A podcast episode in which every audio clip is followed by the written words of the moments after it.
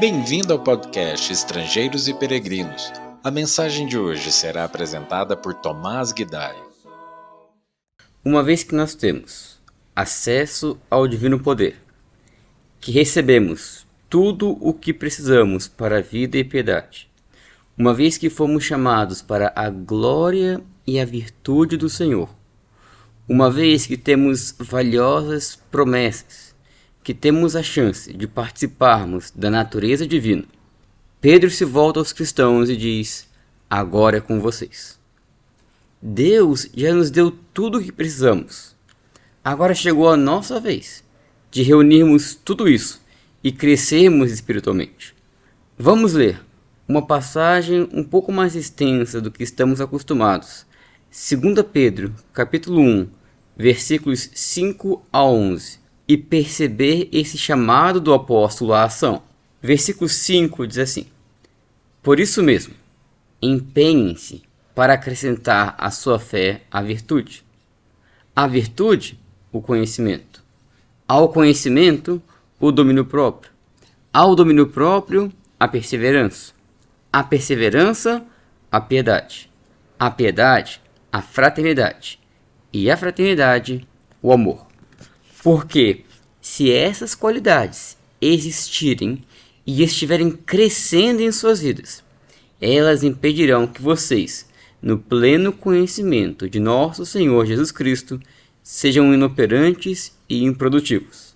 Todavia, se alguém não as tem, está cego, só vê o que está perto, esquecendo-se da purificação dos seus antigos pecados.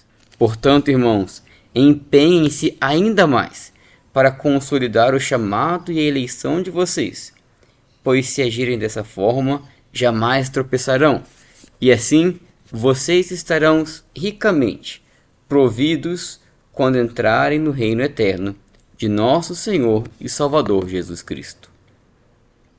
Pedro diz para nos empenharmos, ou como diz outra versão, para reunirmos toda a nossa diligência a fim de desenvolvermos esses elementos em nós. Diligência. Diligência significa pressa, mover-se rapidamente, zelo, cuidado. Ser diligente significa agir com prontidão e zelo. O diligente não retarda a sua responsabilidade e nem a cumpre de forma desleixada.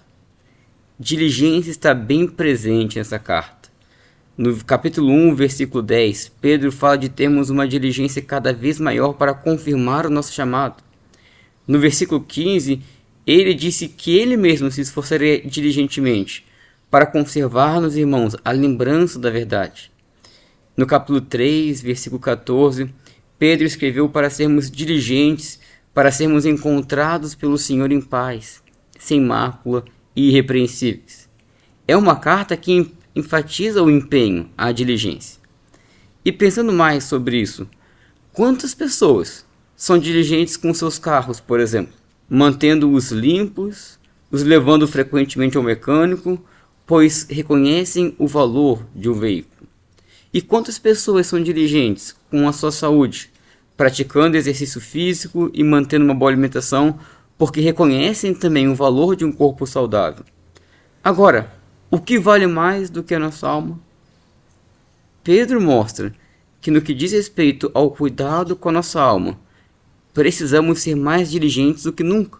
Paulo escreveu que Cristo entregou a si mesmo a fim de purificar um povo exclusivamente seu, zeloso por boas obras, lá em Tito capítulo 2, versículos 13 e 14. A diligência por crescer espiritualmente faz parte da essência cristã. E em seguida, como lemos, Pedro deu uma lista de oito elementos, vamos chamá-los assim, que começa com a fé e termina no amor. O objetivo de Pedro com essa lista e com esse trecho todo é nos estimular ao crescimento espiritual.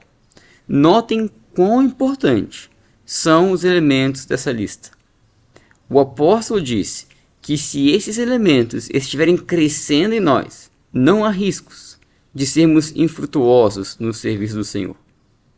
Por outro lado, aquele que não tem estes elementos é cego, Pedro ainda disse que por meio desses elementos confirmamos o nosso chamado e não tropeçamos. E será por meio do desenvolvimento dessas coisas que entraremos no reino eterno do nosso Senhor. Dá para perceber quão fundamental são essas oito qualidades para o cristão?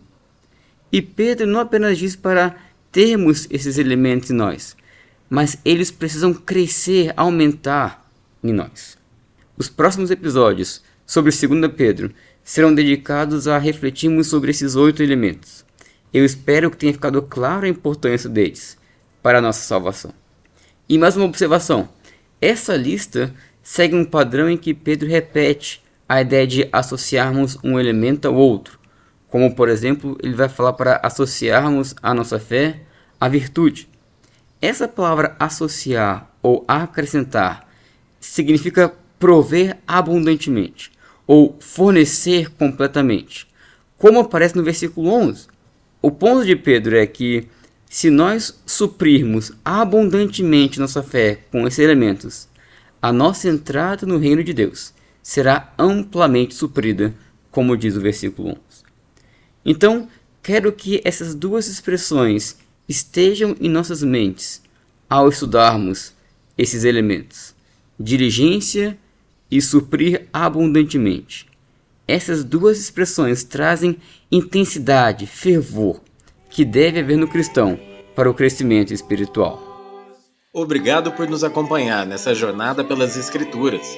Volte amanhã para ouvir mais uma mensagem do podcast Estrangeiros e Peregrinos.